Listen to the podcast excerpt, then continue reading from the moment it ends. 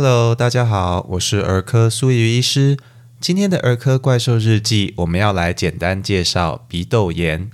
苏医师在诊间偶尔就会遇到爸爸妈妈说：“诶，孩子鼻塞，而且鼻涕变黄，这样是不是鼻窦炎啊？需不需要吃抗生素治疗呢？”那要回答这个看似单纯的问题，除了你必须要先弄清楚鼻窦到底在哪里，那还需要去辨识鼻窦发炎的症状，以及去区分感染的病源，了解治疗的基本原则。好，所以我们今天就要来简单介绍这个疾病。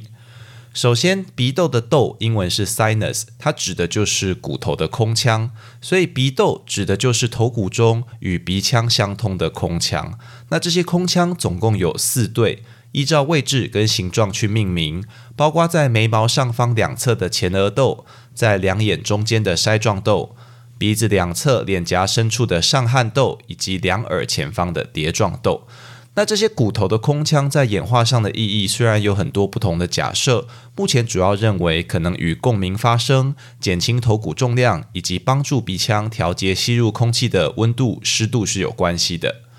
鼻窦内侧跟鼻腔类似，也有温暖潮湿的黏膜。那这些分泌物需要靠纤毛的摆动往鼻腔运送，才不会阻塞堆积。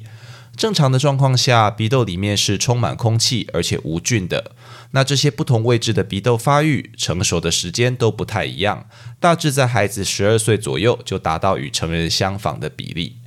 当孩子发生上呼吸道感染，也就是俗称感冒的时候，由于受到病毒侵犯，鼻黏膜就会发炎肿胀。那与鼻腔相通的鼻窦，自然也容易被侵犯波及，跟着发炎。那这严格说起来，就可以称为鼻窦炎。这种病毒性的鼻窦炎在感冒的时候非常常见，一般也会随着病毒在数天内被身体清除而跟着好转，并不需要做任何的治疗。然而，我们平常说的鼻窦炎，其实大多不是指这种病毒性的鼻窦炎，而是讲急性细菌性鼻窦炎。那顾名思义，急性细菌性鼻窦炎是由于细菌的感染侵犯而造成鼻窦发炎，大多是先有了病毒性的感染，造成鼻窦黏膜肿胀发炎，那进一步因为分泌物难以排出，又有细菌进入来导致，跟我们之前介绍过的中耳炎的成因是十分相似。那这个疾病也很常见，在感冒的儿童里，有大约百分之六到九就会去并发急性细菌性鼻窦炎。虽然各个年纪都可能会发生急性细菌性鼻窦炎，但最常见还是在四到七岁的儿童，主要是因为这个年纪的孩子开始上学，与人群接触会非常频繁的病毒感染，加上鼻窦逐渐发育，跟鼻腔间形成较为狭窄的通道，让分泌物难以排出来导致。另外，如果孩子本身患有之前介绍过的过敏性鼻炎，由于黏膜时常在肿胀发炎，也会有比较高的机会发生急性细菌性鼻窦炎。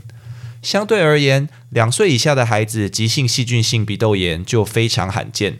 除了鼻窦在这个年龄层与鼻腔之间的通道比例上比较宽阔，不容易阻塞以外，也可能由于先有了中耳炎的诊断，去使用抗生素，而降低了后续发生急性细菌性鼻窦炎的机会。当孩子罹患急性细菌性鼻窦炎的时候，会有哪些症状呢？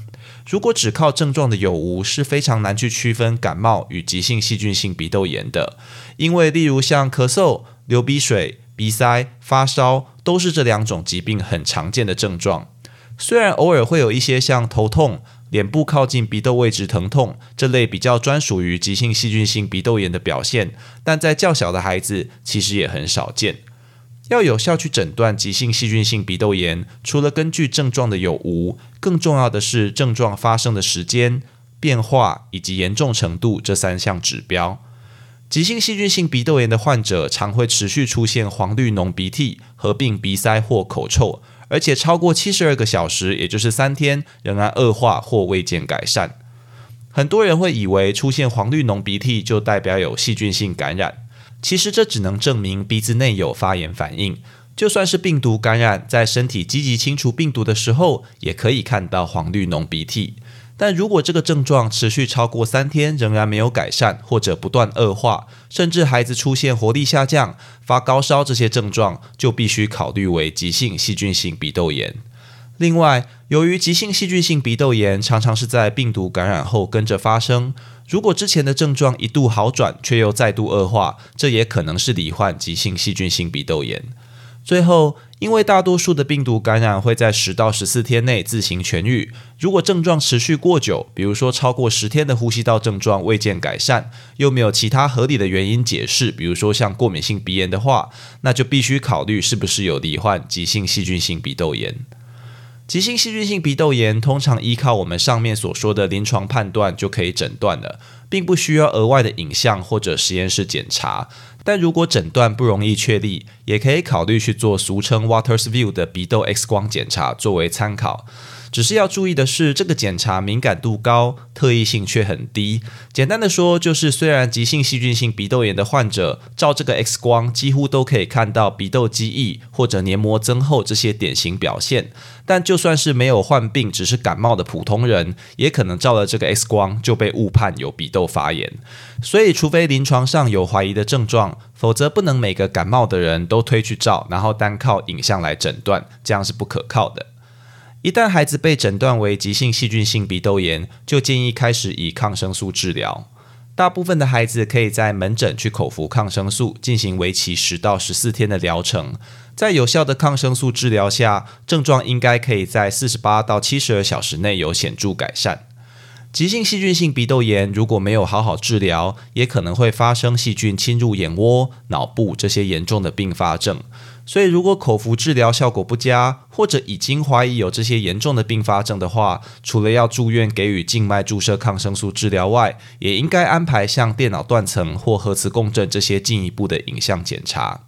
最后，有少数患者的鼻窦炎持续比较久的时间，例如超过三个月，我们称之为慢性鼻窦炎。那慢性鼻窦炎跟急性细菌性鼻窦炎治病的细菌种类以及治疗处置的原则都有很大的差异，也比较复杂。比如说，慢性鼻窦炎它是偏发炎性疾病，抗生素不见得有疗效，反而要去使用类固醇鼻喷剂治疗等等，那就不在这边一一介绍哦。建议到诊间与我们医师去做仔细讨论。